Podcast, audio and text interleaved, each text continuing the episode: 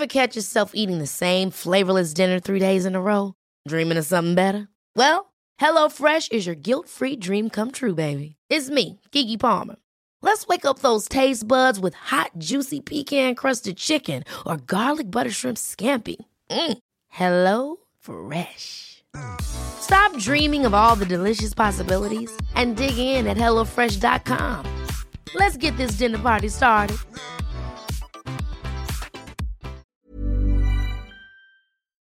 Nos cuesta mucho, porque no tenemos cultura especial en nuestro país, acudir a un nutricionista. Nos cuesta mucho todavía. O sea, acudimos a un podólogo, a un fisio, bueno, al médico, por supuestísimo, ¿no? Pero eh, no lo vemos tan raro. Pero el nutricionista decimos, ¿para qué si yo sé comer? ¿Vale?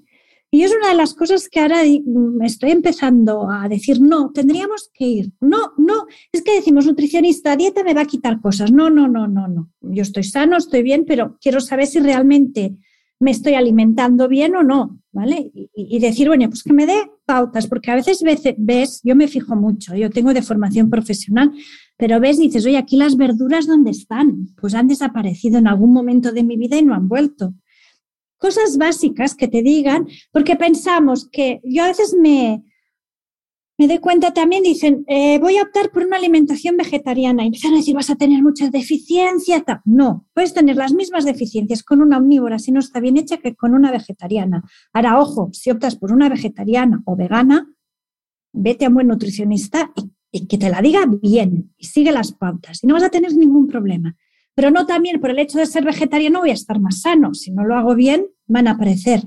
deficiencias. Y no por el hecho de comer todo, porque de todo no tenemos que comer, hay cosas que no son necesarias comer, vamos a estar más sanos. Pero este, este concepto de educación nutricional, de autoempoderarse, ahora que está tan de moda de nuestra propia alimentación, oye, pues de tanto en tanto no iría mal ir a un nutricionista y decir, oye, estoy comiendo bien, no estoy comiendo bien, ¿qué me aconsejas? Hola, soy Hanna Fernández, divulgadora especializada en bienestar y descanso y autora del libro Aprende a descansar. Bienvenido a mi programa semanal de podcast A Guide to Live Well, una guía práctica para vivir bien en la que encontrarás entrevistas con grandes expertos en salud y bienestar físico, mental y emocional. A continuación, vas a escuchar la segunda parte de este episodio doble sobre las vitaminas con la doctora María Izquierdo Pulido, farmacéutica y dietista nutricionista, catedrática de nutrición, miembro de la Real Academia de Farmacia de Cataluña y directora del Departamento de Nutrición, Ciencias de la Alimentación y Gastronomía de la Universidad de Barcelona. Antes de continuar con la entrevista, quiero recordarte que este podcast es en abierto gracias al apoyo de mecenas como Coro que confían en mí y en este proyecto. Coro es mi tienda de productos saludables a granel de referencia. Es un aliado en mi objetivo de llevar una vida lo más saludable posible y además está en línea con mis valores de respeto al medio ambiente, apoyo a pequeños productores locales y consumo responsable. Como ellos dicen, no son una empresa perfecta, pero trabajan cada día para que la rentabilidad sea compatible con la sostenibilidad. Gracias al equipo de Coro por seguir confiando en mí y en mi proyecto. Entra en su web www.coro-medioshop.es y haz tu pedido utilizando mi código podcast todo seguido y en mayúsculas, podcast para disfrutar de un 5% de descuento en todos tus pedidos. Recuerda que solo colaboro con marcas que comparten mis valores y de las que yo misma soy consumidora. Haciendo tus compras en Coro, no solo estás cuidando tu salud, también estás ayudando a la continuidad de este podcast.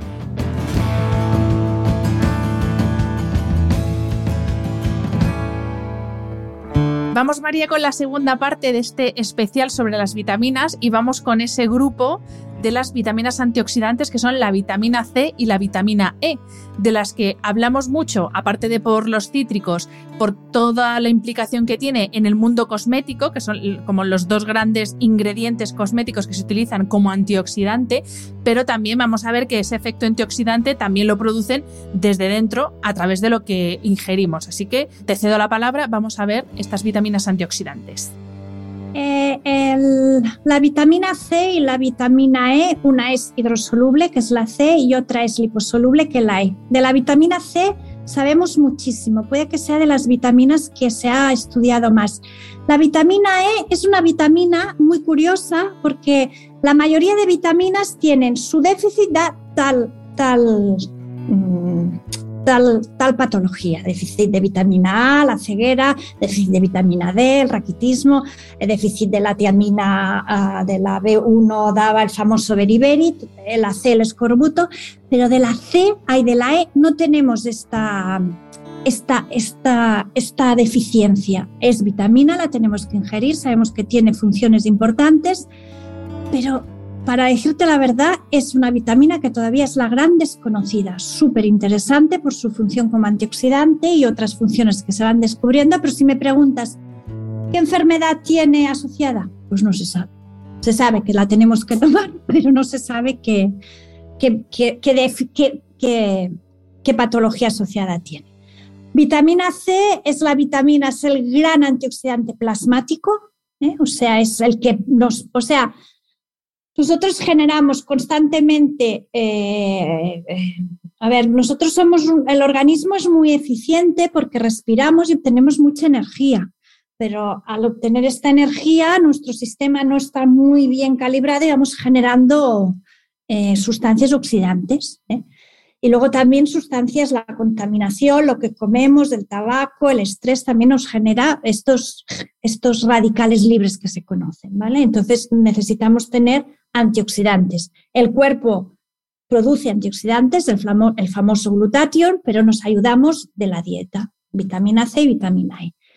La vitamina C además es cofactor de muchísimas reacciones, o sea, no solo tiene esta acción antioxidante, cuando decimos antioxidante es tan sencillo como decir, yo me oxido, neutralizo este radical y, salvo al mundo mundial, por decirlo de una tontería, ¿vale? decimos, pero la vitamina C también tiene otras funciones importantes, como es síntesis de colágeno. Eh, no sé, eh, una de las, de la sintomatología más evidente que les pasaba a los marineros en los corbutos es que se les iban cayendo las piezas dentales. ¿Por qué?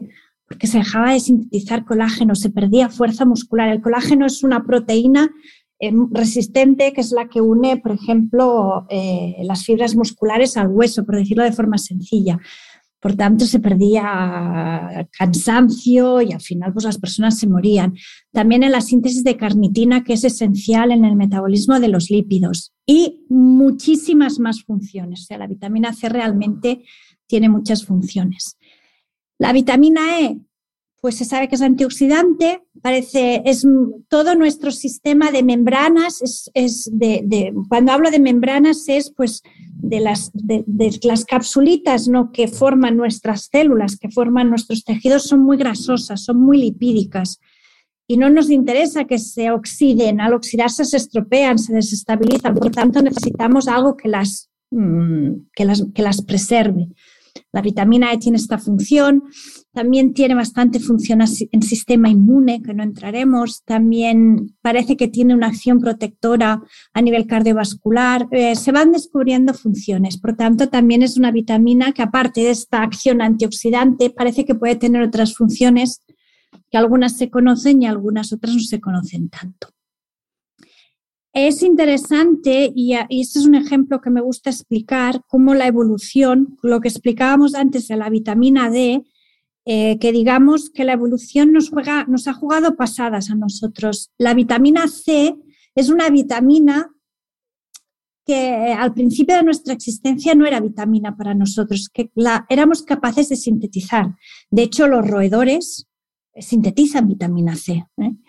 Eh, y otros animales tienen capacidad de sintetizar vitamina C. Nosotros cuando vivíamos, o sea, eh, antes de los chimpancés, del marsupial o, donde o los lemures, eh, que estábamos en las ramas de los árboles, comíamos muchas bayas y estas bayas nos daban suficiente vitamina C. Llega un momento en que esto es, se producen cambios que si son en nuestro ADN, las mutaciones, esto es puro darwinismo, que si algo se producía y parecía que, pues, mm, digamos, me quedo sin capacidad de sintetizar vitamina C, ¿cambia mi vida? No. Pues oye, pues a lo mejor es, una ventaja competitiva para otras cosas, porque como estoy comiendo mucha bar, valla y mucha fruta, pues no hay problema. ¿Qué pasa? Que perdimos esta capacidad de síntesis de vitamina C.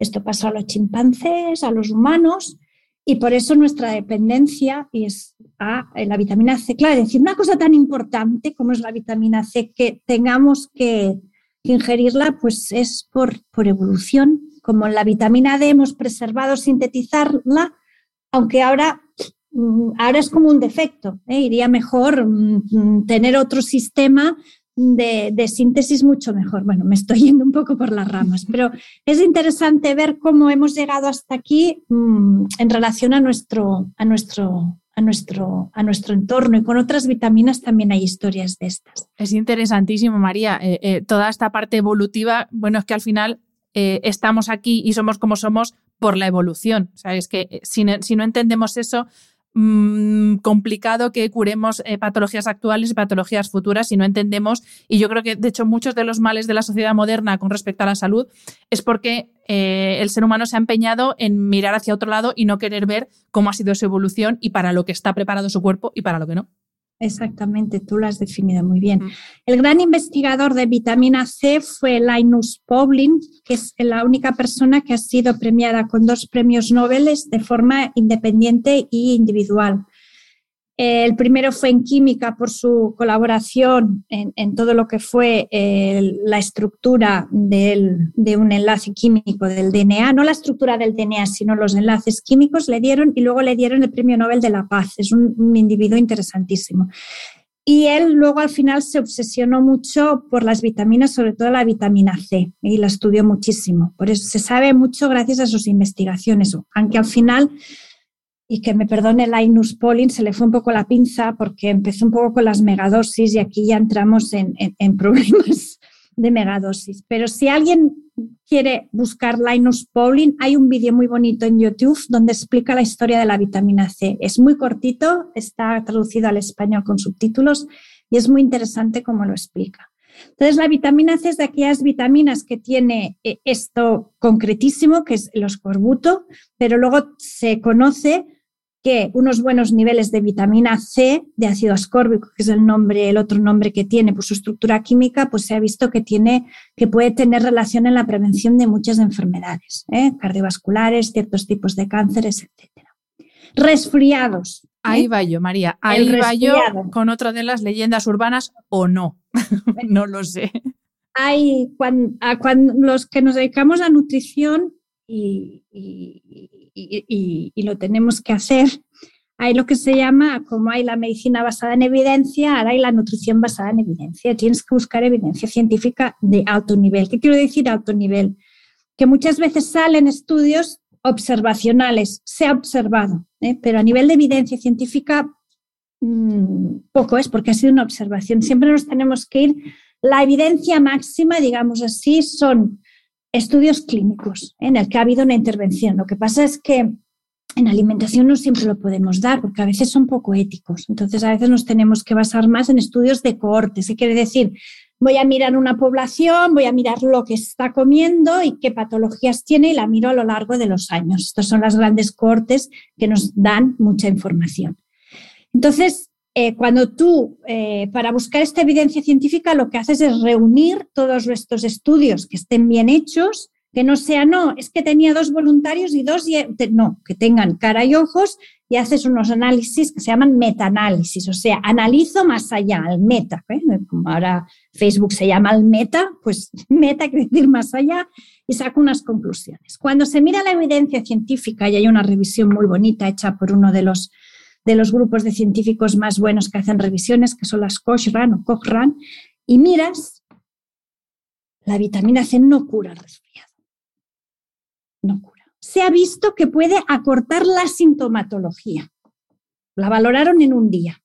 ¿eh? Si el resfriado te dura ocho días, pues a lo mejor te la corta en siete. Pero no te va a curar el resfriado. Por tanto, mm, y, se hace, cada año se hace, ¿eh? llega el invierno, comprimido efervescente de vitamina C, de un gramo. ¿Es necesario un gramo? Pues no, porque lo que no vas a necesitar lo vas a eliminar, ¿vale? Y porque se ve, es muy bonita, la, o sea, hay como una curva en plasma que se ve que a partir de los 300 miligramos ya no te va a subir más. Por tanto, en 300 miligramos tendrías suficiente. Y lo otro lo eliminas. Pero la vitamina C, cuando hay megadosis, un gramo no es una megadosis, pero Linus, Linus Pauling entró al final, que me perdone, eh, em, eh, eh, se llegó a suplementar con 18 gramos de, vitamina C al día. O sea, imaginaros 18 comprimidos efervescentes. Y eso ya, ¿qué pasa? Que si ingerimos demasiada vitamina C, este ácido ascórbico se transforma en ácido oxálico y el ácido oxálico pues es un factor de riesgo para litiasis renales, para piedras de riñón. Por tanto, Mm, que no estás comiendo, a ver, lo ideal come fruta fresca. Eh, en invierno tenemos unas excelentes naranjas mandarinas. Eh, todo lo que son estas, estas eh, esto verde tiene mucha vitamina C. Sí que aquí la vitamina C sí que la vamos a obtener más en crudo que no en cocido, pero come fruta. Yo come fruta. En España tenemos fruta, come fruta y es la mejor que estés en una época mala, que tu dieta por lo que sea está, pues bueno, mm, pues si quieres, pues suplementate un poco con vitamina C, pero no es necesario un gramo diario ni mucho menos. Yo no sé de suplementar, solo sé de suplementar a la persona que realmente lo necesite. María, volviendo al tema de los catarros, última pregunta a este respecto. Eh, ya nos has dicho que no hay evidencia de que cure, como mucho puede acortar un poco la sintomatología, pero ¿hay alguna evidencia de que ayude a prevenir ya no solo catarros, sino otro tipo de infecciones? No, no, no. De todas maneras, como sí que se sabe que tiene una acción a nivel del sistema inmunitario, sí que se sabe, parece, pero no hay la evidencia de decir, oye, tú te tomas estos miligramos y seguro que no te constipas. Esta evidencia no la tenemos, pero sí que ayuda a un buen, a, un buen funcionamiento del sistema inmune. Pues si estás comiendo bien, tu sistema inmune va a estar bien. No justifica una suplementación con vitamina C. ¿Vale? Pero ya, hay luego eh, en esta revisión parece que sí que eh, podía ser más efectiva en aquellos atletas que estaban, pero la nutrición deportiva es otro mundo, parece que sí que tenía más acción esta suplementación de vitamina C en, en, atletas, digamos, de alto rendimiento, ¿vale? Pero el mundo del atletismo, el mundo de la nutrición deportiva es, es, otro mundo. Yo no soy especialista y no me voy a meter, pero en población normal no está para nada, para nada, no existe evidencia científica. Ahora, insisto,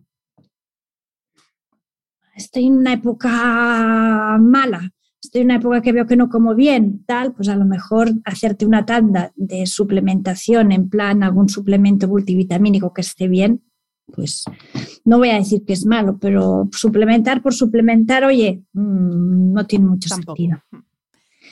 Las fuentes, ya he dicho, todo lo que es el hígado es muy buena fuente de vitamina C, pero no vamos a comer hígado, ni menos crudo. Por tanto, todo lo que es, sobre todo el cítrico, todo lo que es las, las frutas del bosque, eh, que además las tenemos mucho aquí en España, antes no, eh, las, las moras, las, los arándanos, las frambuesas, el perejil, el cilantro son bombas también de vitamina C, todo lo que es, mm, y todo lo que es el, el kiwi, todo lo que sea ácido, el mundo de los cítricos, son muy buenas fuentes de vitamina C y sobre todo fresca, que sí sin cocinar. Y la vitamina E, la vitamina E, pues como vitamina de, mm, que es eh, liposoluble, ¿dónde la vamos a encontrar? Pues la vamos a encontrar en pescado azul, en aceite de oliva virgen, el virgen es muy rico en vitamina E, aceites de semillas que estén enriquecidos porque se las pone como antioxidante, pero es vitamina E. Las almendras son muy ricas en vitamina E, también las verduras de hojas verdes también y el aguacate, ahora que se ha puesto tanto de moda, pues también. Ah, y la vitamina C me he dejado, es que eh, todo lo que son el tomate, el tomate, tomate tiene mucha vitamina C y también las coliflores, las coles, coles las podemos cortar así finitas, ¿eh? sobre todo aquella col, col más como de ensalada, no, no, la ensalada aquella iceberg, no eso, no, la col apretada, y la, cortamos, la dejamos con limón macerar y está exquisita y es muy buena fuente de vitamina C. Tomamos nota, María. Pues vamos a la siguiente, seguimos nuestro orden alfabético. Eh, esta también, eh, melón interesante, vitamina D, que ya hemos dicho antes que es ya casi más hormona eh, que vitamina. Y según lo que dicen muchos expertos, sí que necesitamos suplementarnos de vitamina D.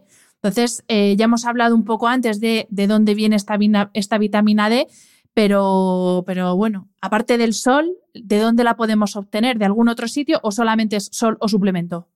No, no, no tenemos. La vitamina D tenemos dos formas. La, que, la, más conocida es el colecalciferol o vitamina D3, que es la que está de origen animal y es la que sintetizamos porque somos animales. El organismo la sintetiza a partir de una molécula que se llama el 7-de hidrocolesterol. ¿Y este de hidrocolesterol de dónde viene? Del colesterol. Es que el colesterol, pobrecito mío, tiene muy mala fama. Totalmente. Sin colesterol nos moriríamos. O sea, el colesterol eh, por tanto, el colesterol es una, es una molécula básica en nuestra vida y es el precursor de la vitamina D. Eh, cuando incide los rayos ultravioletas una determinada, se pone en marcha una sustancia, hay una serie de reacciones que da origen a la colecalciferol.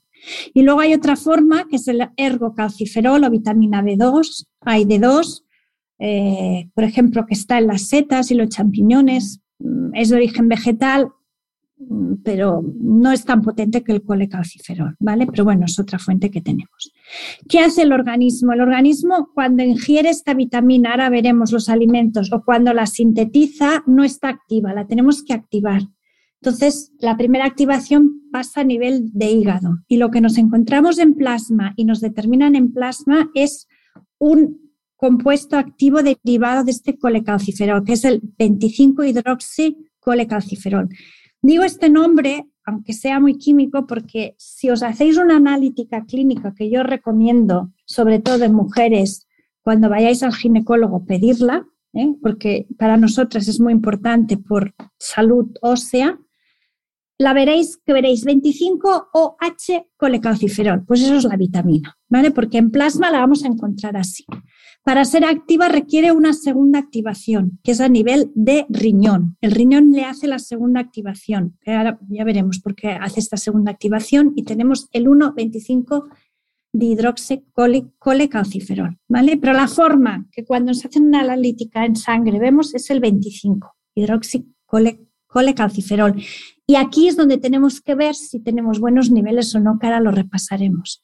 En cuanto a fuentes alimentarias, Em, lo más importante es pescados grasos, salmón, sardina, atún, mm, eh, no sé, a mí las sardinas estas en latas me encantan, las sardinillas, y si te las comes enteras mejor porque aseguras calcio. El famoso aceite de hígado de bacalao, que salvó mucho raquitismo en España. Luego la tenemos en huevos, en leche, en mantequilla. Y eh, en todos los alimentos enriquecidos. Hay muchos Aquí en España no hay, mucha, no hay mucha cultura, pero si te vas a países nórdicos que están como más concienciados de la falta de vitamina D por la falta de luz solar, eh, la mayoría, muchos alimentos están enriquecidos con vitamina D. Y sobre todo, si alguien opta por lácteos desnatados, ir a lácteos desnatados que estén fortificados con, mm, con vitamina D. Y luego tenemos, lo más importante es la luz solar. Eh, desde el punto de vista es la luz solar. Pero bueno, aquí eh, es un tema que ya es recurrente, a la lucha entre el protector solar y la luz solar, pero sí que sería recomendable que nos diera como mínimo, como mínimo unos 10-15 minutos de luz solar en brazos y en piernas. Claro, María, es que este tema, me gusta que saques el tema del protector, porque yo también es una, es una cosa, una, una apreciación que siempre hago, y es que una cosa es eh, ponerse como un cangrejo y estarse siete horas al día al sol en agosto, mm, en las horas centrales del día, y otra cosa es en enero estar 15 minutos, como tú dices, con las piernas y los brazos al aire, dándonos el sol sin protección solar es que una cosa es torrarse y otra cosa es exponerse a, la radiación para, esa para sintetizar la vitamina D. No tiene nada que ver. Entonces yo en eso sí que, vale, el tema manchas, etcétera, vale, échate protector solar en la cara, pero el resto del cuerpo, 15 minutos no es necesario. Y luego está el sentido común. Es el sentido común. o sea, si nos ponemos a las 2 del mediodía en España, en cualquier punto de España, en verano nos vamos a torrar pero es un mes, un mes y medio. Hay torrar, no tostar, tostar, perdón. pero el día a día. a las dos del mediodía te torras si quieras o no. ¿Qué más? ¿Qué más? Yo creo que es un poco el sentido común. Eh, yo creo que en verano, pues no meterse a las dos, pero oye, a las diez, entre que te pones y tal, que te dé un poco, nada, diez minutos el sol y luego ya te pondrás el protector. Y el día a día la cara, vale, ponte el protector para las manchas y así, pero oye, que nos dé los brazos y en, los, y en las piernas. Lo que pasa es que a veces, sobre todo los que vivimos en ciudad, es que yo me analizo o me obligo a salir que me dé el sol, pues que no nos da. Y es triste. En cambio, en otras culturas como la holandesa, la sueca, lo ves, es que sale un rayo de sol y es que te salen con las tumbonas, que te da como risa, pero tienen esta cultura. Yo creo que es porque aquí, como lo vemos, como el sol está, porque tenemos la suerte de tenerlo, no, no decimos, bueno, como está ahí ya me está dando. No, no, es que si estás metido en casa no te está dando, aunque fuera ya sol.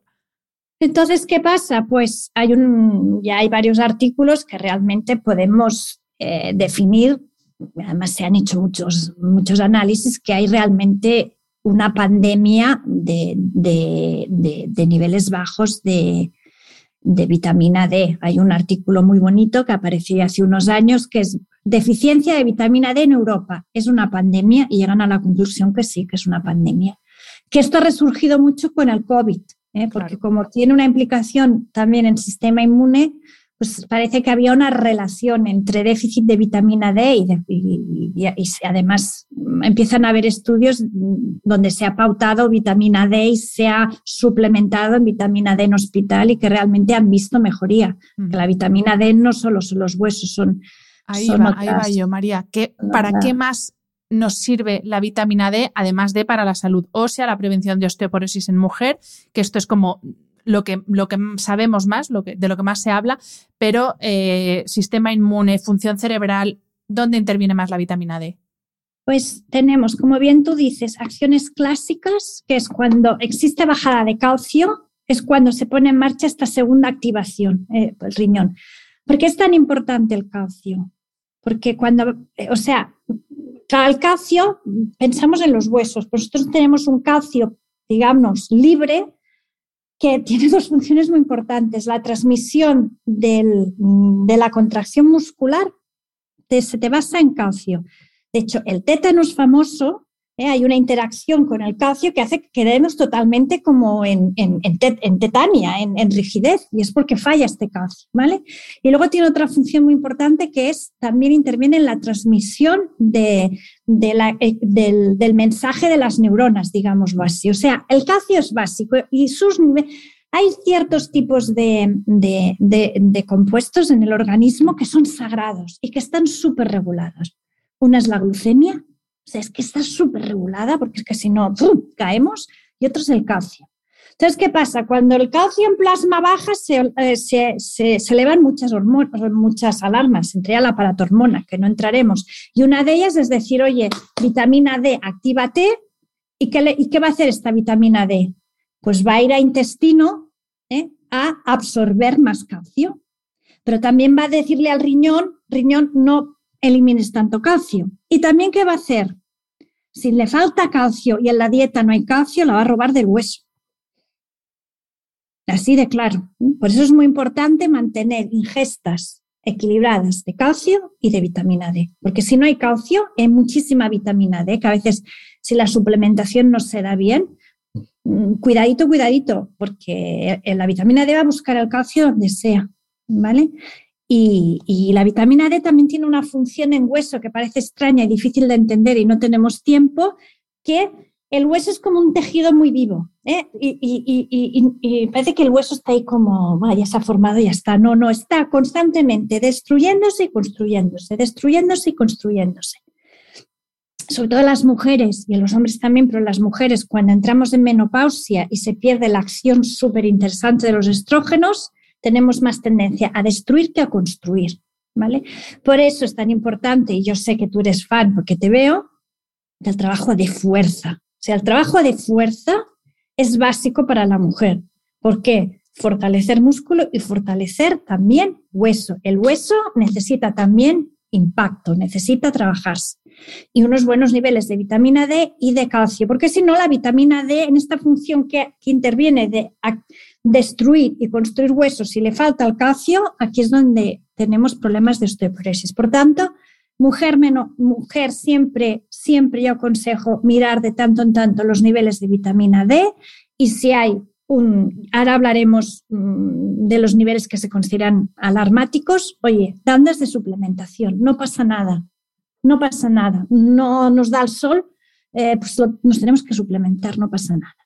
Y luego tenemos las funciones estas como más modernas, las no clásicas, que son recientes que se saben. ¿eh? No, no te pienso. Yo cuando estudié la vitamina D, ya llevo, bueno, yo ya soy, ya tengo mis años, pues se decía para los huesos y ahí se quedaban. ¿eh? Pero luego se ha visto que no. Muy, muy importante la inmunidad. Todo, o sea, está muy implicada en la regulación de procesos muy importantes para un buen funcionamiento de nuestro sistema inmune.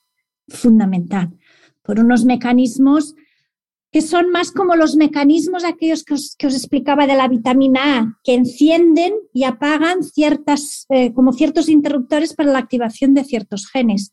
Y una cosa preciosa es que muchas veces tiene que haber conjugación, conjugación de la vitamina D y de la vitamina A para que se enciendan o se apaguen estos genes. Por eso la vitamina A es tan importante también. Porque puedes tener mucha vitamina D, pero si te falla vitamina A, muchas de las funciones de la vitamina D no se darán, porque la vitamina A es que, es, es que está, cuando la estudias, está en todos los ajos. Luego también eh, es muy importante para la regulación de la presión arterial, cosa que no se sabía. Falta de vitamina D es un factor de riesgo para que aumente la presión arterial. Y la presión arterial es el factor de riesgo más importante para las enfermedades cardiovasculares. Luego nos vendrá los triglicéridos, el colesterol, eh, otras. Pero lo más importante es la hipertensión. Por tanto, niveles bajos de vitamina D se han asociado con factor de riesgo de enfermedades cardiovasculares. O sea, cuando te lo dicen, dices vitamina D, pero no servía para los huesos. Y luego tenemos también, se han visto que puede tener efectos neuroprotectores, ¿eh? por tanto, también se empieza a relacionar con demencia, con enfermedades de, demencia. No se sabe bien bien, pero parece que hay una relación, o sea, otro mundo nuevo. Y luego también toca vías de regulación de proliferación celular. Y cuando hablamos de esto, parece ser que la vitamina D podría jugar un papel en la famosa apoptosis. La apoptosis es, mm, es las células hay, un libro muy bonito de López Otín que habla de esto, que lo, lo ha publicado hace poco sobre el cáncer y él lo explica muy bien. Las células no son egoístas. Llega un momento que dicen, me tengo que morir para dejar pasar a nuevas generaciones. Esa, ese suicidio celular es la apoptosis y es un regulador de cáncer. Parece que la vitamina D podría también jugar. Se ha visto que buenos niveles de vitamina D son factor de protección de determinados cánceres. Por tanto, tenemos aquí un mundo. Vaya joya, ¿no? Que no conocíamos. Madre mía.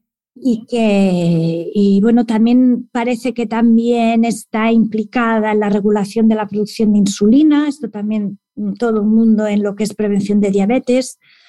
Eh, también se ha visto en, su implicación en determinadas enfermedades autoinmunes. O sea, mm, sí o sí es una, por eso se dice que es más una hormona, por las, por las funciones que tiene, y sí o sí es de aquellas, si me dijeras tres vitaminas importantes para ti, todas son, pero ácido fólico, vitamina B12 para dietas vegetarianas veganas y vitamina D. A nivel rápido, ¿eh? no quiero decir que tengamos que descuidar otras vitaminas, no, pero son aquellas que, que actualmente yo sería las que más nos tendríamos que fijar y, estudiar. Y en cuanto a los niveles... Ah, iba, a decir, iba a pasar la siguiente, pero digo, no, no, efectivamente, eh, porque esto también es un mundo, hay suplementación eh, muy diferente. Entonces, ¿cuáles son los niveles óptimos de vitamina D? Y también eh, a la hora de suplementarnos, si es que lo necesitamos, ¿cómo decidimos? Entre 1.000, 4.000 unidades internacionales, ¿cómo decidimos? A ver, eh, digamos que tenemos, eh, se ha visto que sería como grado insuficiente, que esto la mayoría de gente no estamos, sería insuficiente tal, aquí tendríamos un raquitismo en niños y, problemas graves ya de osteoporosis. que son eh, menos de, 20 nanogramos por mililitro de sangre o 50 nanomoles, ¿vale? O sea, cuando os hagáis una analítica, o bien os, os lo expresarán en nanogramos o en nanomoles. Serían 20 o 50 menor. La insuficiencia, que esto es lo que estamos viendo mucho, iría entre 21 a 29 nanogramos o bien entre 51 y 74 nanomoles. ¿vale? Esto es muy frecuente verlo. Aquí se tendría que ya plantearnos una suplementación y un seguimiento. O sea, pero esto bajo supervisión médica, luego puedes ir a un nutricionista pues que te ayude a enriquecer tu dieta con vitamina D y que te ayude, pero digamos que tiene que haber un diagnóstico o una analítica que te lo, que te lo, que te lo corrobore. Y luego los niveles que estarían suficientes serían de 30 a 100 o de 75 a 250 nanomoles. Esto sería como los niveles, pues para que todo esto que hemos visto, pues estemos en un, en un nivel que realmente estemos seguros, pues que no tenemos ninguna deficiencia subclínica que podría asociarse a alguna de estas enfermedades. Pasarse es malo, porque la vitamina D también puede ser tóxica. Le pasa, o sea, las vitaminas después de todo este rollo que he pegado, si dijéramos cuáles son las más tóxicas, vitamina A y vitamina D, ¿vale? Aquí hay cuadros de toxicidad, pero esto pasa en grandes suplementaciones. Es eh, para, digamos, para obtener estos 75 nanomoles, que ya serían como seguros, se recomiendan de 800 a 1000 unidades internacionales de vitamina D diarias. Se puede suplementar un poquito más, pero yo no me iría más de 1.000, 2.000 unidades. Eh, es lo que se está recomendando. ¿eh? Y sobre todo, sobre todo, asegurarse que hay una buena ingestión de calcio o si no, suplementación de calcio paralelamente. Mayores suplementaciones, la evidencia científica no nos indica que vamos a, a obtener mayores beneficios. A ver, una cosa es que digas, a ver, estoy muy baja, mi médico me ha prescrito 4.000 mm, porque voy a tener un buen control y de aquí un mes me voy a hacer otro control, nada que decir. ¿eh? Pero alguien que no le sigan y se piensa, pues contra más mejor no, en vitaminas, como tú muy bien lo has dicho, no más es mejor, ¿vale? Por tanto, de 800 a 1000 bien, eh, nos podemos ir a 1200, más alto, pero siempre supervisión médica y una buena analítica de seguimiento. Y mi recomendación, sobre todo a mujeres a partir de una edad, oye, que incluyan la... Antes, hace unos años, el colesterol en sangre no se miraba. Estoy hablando de los años 50, no se miraba. Y ahora es que eh, te vas a... incluso te lo puedes comprar tú por Amazon, un autoanalizador de colesterol. Pues vitamina D es de aquellas que al principio los médicos así, te hacían así. Yo la pedía y hace años que la pido y pido también ácido fólico y me miraban así pero después, como ya sabían que yo era un poco rara, pues ya no me miraban y decían, vale. Y ahora yo creo, cualquier ginecólogo te lo está mirando. o sea, ya han entrado las pautas. Y ácido fólico también es de aquellas que yo, una vez al año, el ácido fólico mm. no está nada más hacértelo. Y vitamina B12 también, si estás con, si estás progresando a una alimentación más veggie, digamos así, por conciencia, por salud o lo que sea, también de tanto en tanto iría bien mirárselo. Y si no, suplementar. Pues María, vamos con la última, vitamina K, la última que nos queda por nos esta. odiarán, después de esto dirán, no quiero saber nada más de. No, al contrario, es que esto es muy necesario porque es una de la, esa típica cosa que todo el mundo habla de las vitaminas, pero luego nadie sabe decir para qué sirven las vitaminas, de dónde sacamos las vitaminas, qué pasa, como nos has bien explicado muy bien con algunas, si las tenemos en exceso. Eh, claro, yo no sabía que puede haber toxicidad si hay demasiada concentración de una vitamina determinada. Yo creo que esto hay que saberlo. Así que vamos con... Y luego, por ejemplo, lo típico que la orina más cara del mundo mundial es la orina de los americanos, porque se suplementan mucho. ¿eh? sí, los, los que habéis ido a Estados Unidos, aquí ya empieza a ver, pero hace unos años tú entrabas allí a un súper y claro, veías unos lineales con vitaminas de todos tipos y de todo. Yo reconozco que me gusta mucho el mundo suplementación y cuando voy a Estados Unidos, también cuando voy a Londres, aunque un poco menos, pero en Estados Unidos es el paraíso. O sea. Sí, sí, sí, te, debes encontrar feliz. Yo también me encantaba porque mirabas y todo, ¿no? Ahora aquí, pero sí que es, pero se dice que es la orina más cara del mundo, claro, y además todo el mundo lo ha visto. Si en algún momento le han recomendado suplementarse con un multivitamínico normal o con el grupo B, la orina te hace olor enseguida. Es que es olor a vitamina B. Es, es muy típico porque lo que no necesitamos lo eliminamos. Pero hay momentos que hay que suplementarse, ¿eh? pero siempre con una supervisión médica y después mm, eh, y con seguimiento, porque claro, esto no es empezar a suplementarse ya hasta el fin de los tiempos. Esto es ir controlando, porque como has dicho ya varias veces, puede haber un momento puntual que haga falta una suplementación, pero en realidad en la alimentación, excepto la vitamina D, que por el tema del sol es más complicado, pero el resto a través de la alimentación lo podemos obtener. Entonces no es cuestión de poner un parche, sino de en un momento dar una ayuda, pero luego eh, poner solución al problema, claro. Y luego también otra cosa que mm, em, nos cuesta mucho, porque no tenemos cultura especial en nuestro país, acudir a un nutricionista. Nos cuesta mucho todavía. O sea, acudimos a un podólogo, mm, a un fisio, bueno, al médico por supuestísimo, ¿no? Pero mm, no lo vemos tan raro. Pero el nutricionista decimos, ¿para qué si yo sé comer? ¿Vale?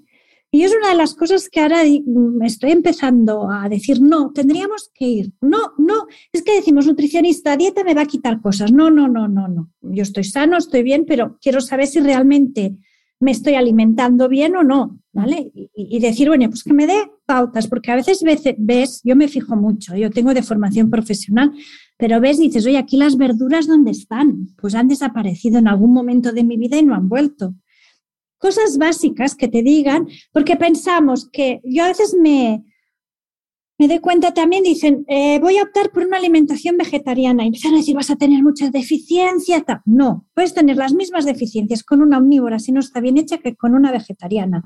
Ahora, ojo, si optas por una vegetariana o vegana, vete a un buen nutricionista y y que te la diga bien y sigue las pautas y no vas a tener ningún problema.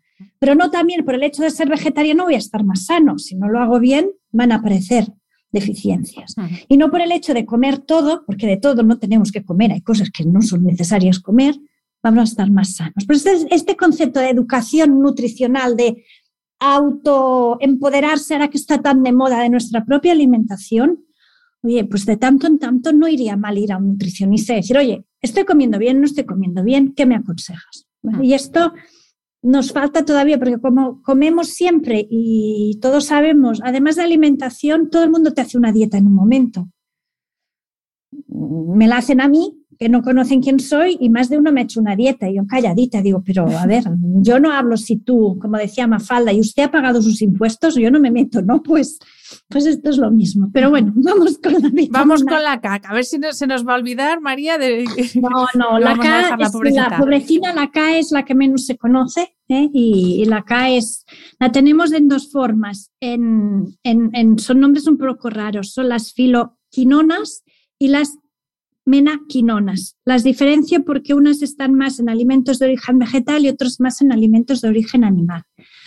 Eh, no suele haber, en una alimentación variada, no suelen haber deficiencias, porque si no todos estaríamos allí desangrándonos, ¿vale? Ah, porque lo más importante de la vitamina K es la coagulación, ¿eh? que nuestra sangre cuando haya un, incidente, una agresión, pues tenga la capacidad de coagular de forma correcta en la mayor fuente y una fuente excepcional de vitamina K son todo lo que son vegetales verdes, por eso es tan importante comer verduras. Es que es tan importante porque la he sacado muchísimo.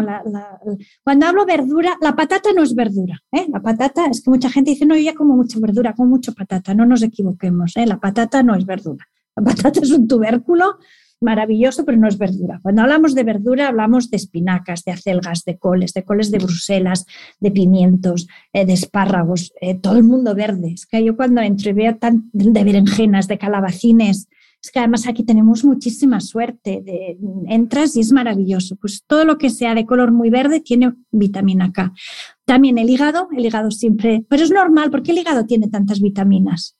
Porque es que el hígado es como, es la central, es el, es, el, es el supermercado, es donde se almacena todo en nuestro organismo y depuramos todo. Es normal que el hígado sea rico en tantas cosas, pero también el hígado mm, eh, es muy rico en grasa, eh, puede tener a veces se acumulan metabolitos que pueden ser tóxicos, no quiero entrar en este tema, pero el hígado es un alimento mm, que ya no, que ha pasado a, otras glorias, ¿no? Recomendar ingerir hígado a mí, pues yo prefiero, por el impacto animal, además, pues oye, comamos más vegetales y más legumbres.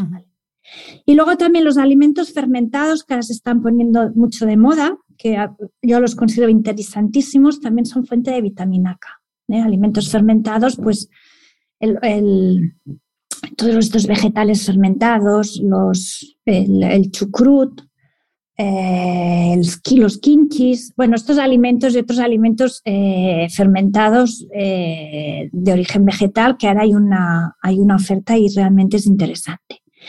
Se ha visto una relación bajos niveles de vitamina K aumenta el riesgo de osteoporosis, porque también está, se ha visto que está implicado también en todo lo que es esta renovación del, del tejido óseo. Se ha visto que niveles mm, buenos de vitamina K son un factor protector contra fracturas. Cuando digo asociaciones es que empiezan a ver, no estoy diciendo déficit de vitamina K fractura seguro, no, porque hay, a ver, una fractura es multifactorial, puede haber muchas cosas, pero mm, cuidarse la vitamina K es importante.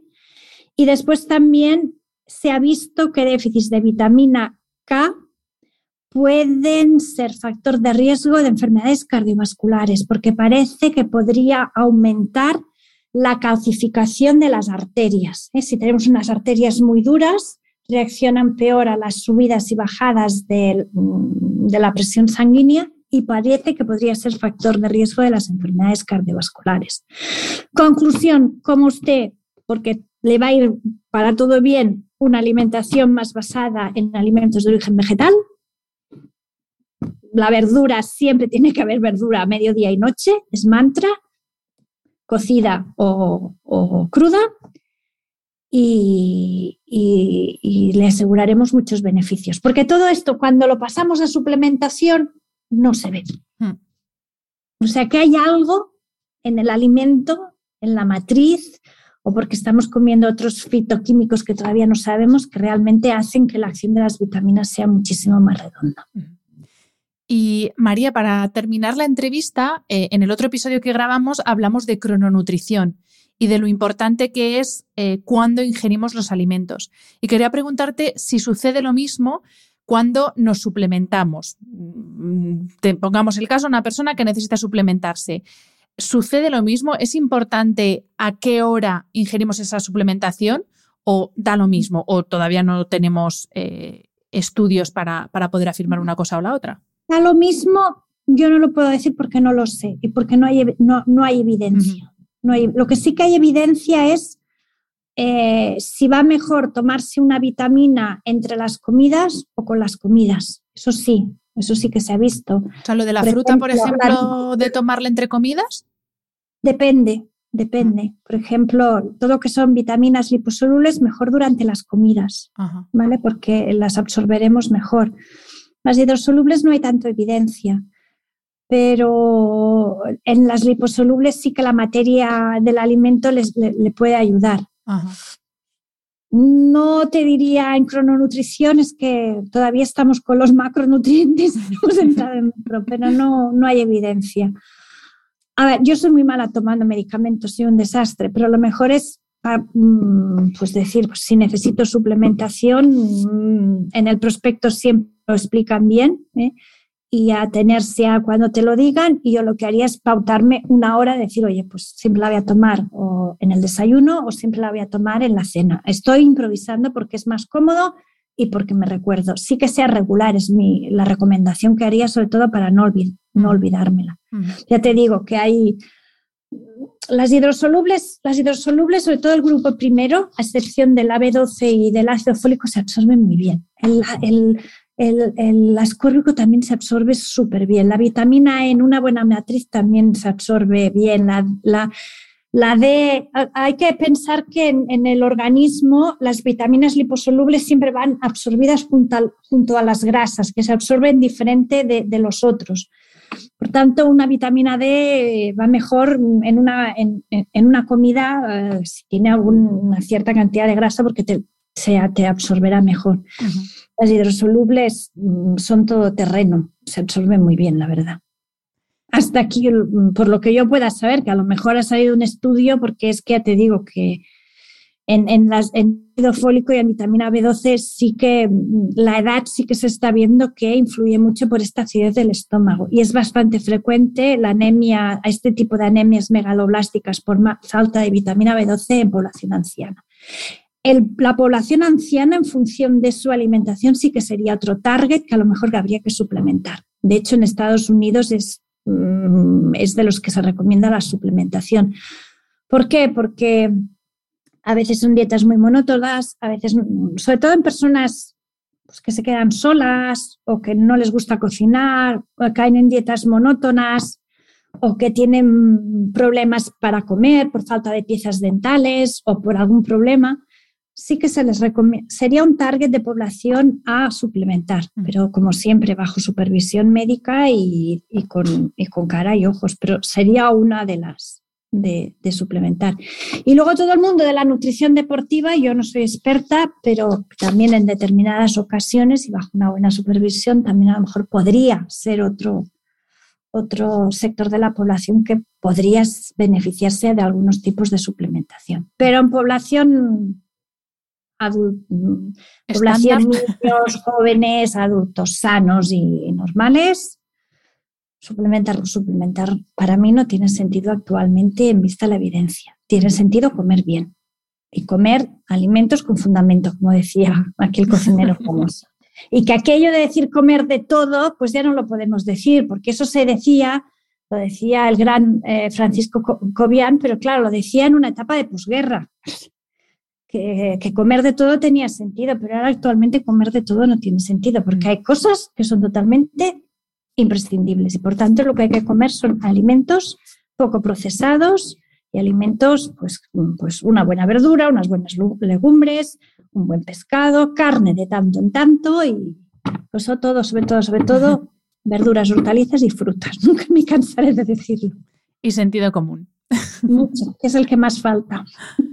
Pues María, eh, muchísimas gracias porque ha sido eh, alucinante, alucinante. Te agradezco enormemente que me escribieras para proponerme el tema porque salió de ti y nunca lo había pensado desde mi desconocimiento y mira si necesitaba, porque como he dicho antes, yo era de las que pensaba de cuanto más mejor con esto de las vitaminas. Así que te agradezco mucho eh, el tiempo que, nos has dedicado ya por segunda vez en este podcast y que espero que sigas viniendo porque eh, es que ¿cómo, ¿cuánto sabes? Es que es alucinante. O sea, a veces se me, se me despista la conversación, pero porque estoy tomando notas, no porque no esté atendiendo. Así que... No, no, eh, puede haber... yo he compartido lo que sé. A lo mejor alguna cosa no la he dicho muy correcta o hay... ya te digo, es un tema tan amplio y han salido nuevas evidencias, pero más o menos en vitaminas estamos constantemente conociendo cosas nuevas, porque es que es un... A mí me apasionan las vitaminas. Creo que es de los nutrientes más bonitos que hay.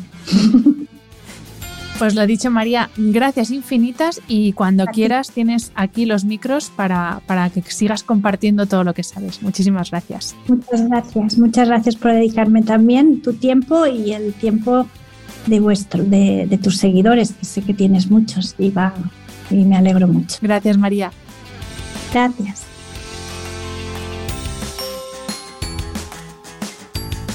Espero que hayas disfrutado del episodio. Este programa de podcast es independiente y en abierto gracias al apoyo económico de marcas que apuestan por mi trabajo y confían en mí para ayudarles a comunicar su mensaje.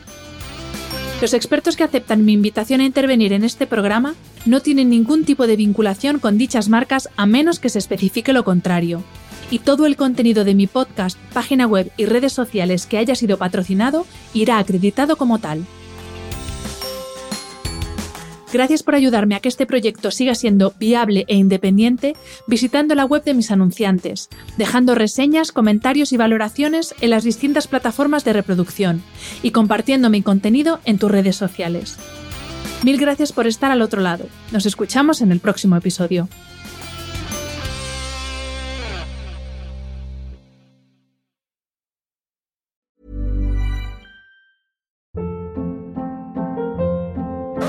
Hold up. What was that? Boring. No flavor. That was as bad as those leftovers you ate all week. Kiki Palmer here, and it's time to say hello to something fresh and guilt-free. Hello Fresh. Jazz up dinner with pecan-crusted chicken or garlic butter shrimp scampi. Now that's music to my mouth. Hello Fresh. Let's get this dinner party started. Discover all the delicious possibilities at hellofresh.com.